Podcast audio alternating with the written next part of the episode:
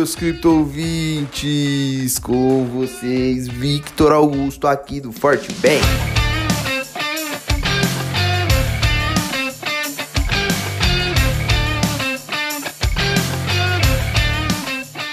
Após dias de recordes seguidos, o setor de cripto, enfim, viu uma correção de preços nessa segunda-feira, dia 22 de fevereiro iniciada pela liquidação de 1 bilhão em contratos futuros do ativo. Durante todo o final de semana, o ímpeto dos touros manteve o preço do Bitcoin estável, até em comprar uma nova máxima histórica de 58.400 dólares. Na noite de domingo, o mercado asiático entrou vendido com as bolsas altamente alavancadas, a oscilação de preço momentânea foi suficiente para acionar a liquidação de contratos futuros da principal criptomoeda do mundo em várias corretoras. Na mínima, até o momento, o ativo chegou aos 47.500 dólares. Ainda em processo de correção, o Bitcoin é comercializado por enquanto na casa dos 51 mil dólares. E no Brasil, o preço médio volta a ser de 287 mil reais. Com o avanço intenso dos preços nos últimos dias, investidores começaram a entrar muito alavancados no mercado para tentar maximizar suas posições. A taxa de financiamento, que funciona como um indicador de alavancagem, oscilou no final de semana entre 0,07% e 0,15%.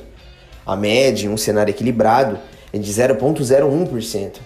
Embora, de fato, alavancar posições possa melhorar o desempenho da rentabilidade, as entradas acabam ficando mais frágeis, a oscilação de preços e, portanto, podem ser mais facilmente liquidadas. Assim, com o mercado muito alavancado e em queda de preços um pouco mais acentuada na abertura do mercado asiático, foi o suficiente para que mais de um bilhão em contratos futuros nas corretoras fossem liquidados. Com a, uma quantidade maior de bitcoins disponíveis para compra, o preço do ativo começou a cair enquanto outros investidores encerravam suas posições para minimizar o prejuízo. Não à toa, um fluxo maior de Bitcoin saindo de carteiras de baleias e migrando para as corretoras começou a se formar, principalmente na Gemini. Esse movimento de queda, além de já esperado, acompanha também o gap deixado pela CMA durante o final de semana. A bolsa, que também opera futuros da criptomoeda, encerrou a sessão de sexta-feira com 55.500 e reabriu hoje a 57.400. Essa lacuna de preço geralmente é preenchida para absolver a demanda do final de semana. Por outro lado, ela é saudável, pois consegue esfriar os ânimos e criar suportes e resistências de alta. Para um curto prazo, o Bitcoin pode ter encontrado o seu fundo nessa correção, pelo menos até o momento da escrita. Com a lacuna da CME já preenchida e investidores extremamente alavancados, liquidados, é possível que o mercado volte com seu ímpeto de compras. Caso contrário, os níveis de Fibonacci apontam um recuo até 46 mil e 42 mil, respectivamente. As altcoins passam pelo mesmo cenário de liquidação hoje.